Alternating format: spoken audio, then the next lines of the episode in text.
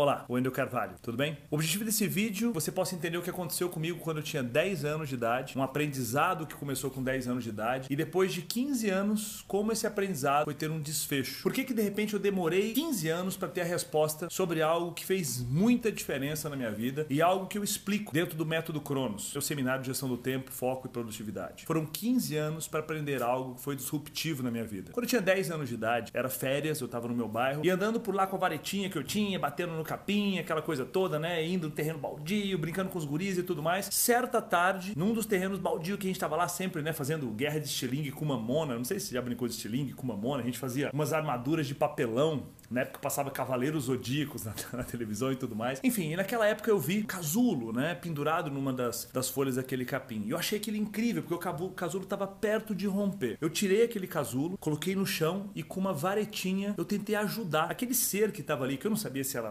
lagarta, não sabia se era borboleta, borboleta, mariposa, não sabia. Eu ajudei aquele bichinho a sair. Eu acelerei o processo dele, tirando ele da casca. Era uma, uma borboleta linda, né? Ela ficou de pé ali na, na rocha, só que ela não conseguia voar. Ela mexia as asas, mas não conseguia voar. Fiquei frustrado. Fiquei o dia inteiro ali acompanhando e ela não conseguia voar. Possivelmente aquela borboleta foi comida, né? Foi predada por algum dos seus predadores naturais. 15 anos depois, acompanhando, achei um vídeo, um biólogo, por acaso, explicando o processo que acontece com a borboleta quando ela está saindo do casulo. Aquele esforço que ela faz para sair do casulo, aquilo ali faz com que os seus fluidos corporais cheguem na ponta das asas e aquilo ali serve realmente de motor, de, eh, de lubrificação, de energia, para que a borboleta conseguisse voar. Aquele esforço que ela faz é importante para ela ganhar longevidade, para ela ficar viva. Aquele sofrimento que ela passa é importante para que ela avance na própria vida. O que, que eu descobri com isso? Depois de tanto tempo, era o tipo de pessoa que fazia de tudo pelos outros. Dizia sim para todo mundo tentando ajudar as pessoas. Fazia favores para amigos, favores para familiares, ajudava todo mundo. Eu era a pessoa que era mais boa praça, as pessoas que todo mundo gostava e podia pedir alguma coisa pro Wendel, o Wendel ia lá e fazia. Eu via alguém sofrendo, tentando sair do casulo e eu tentava ajudar aquela pessoa. Sabe o que eu aprendi? E da mesma forma que aquela lagarta estava em transformação, metamorfose para virar uma linda borboleta, quando eu atalhei o caminho dela, eu matei ela, eu estava matando, entre aspas, as pessoas, tentando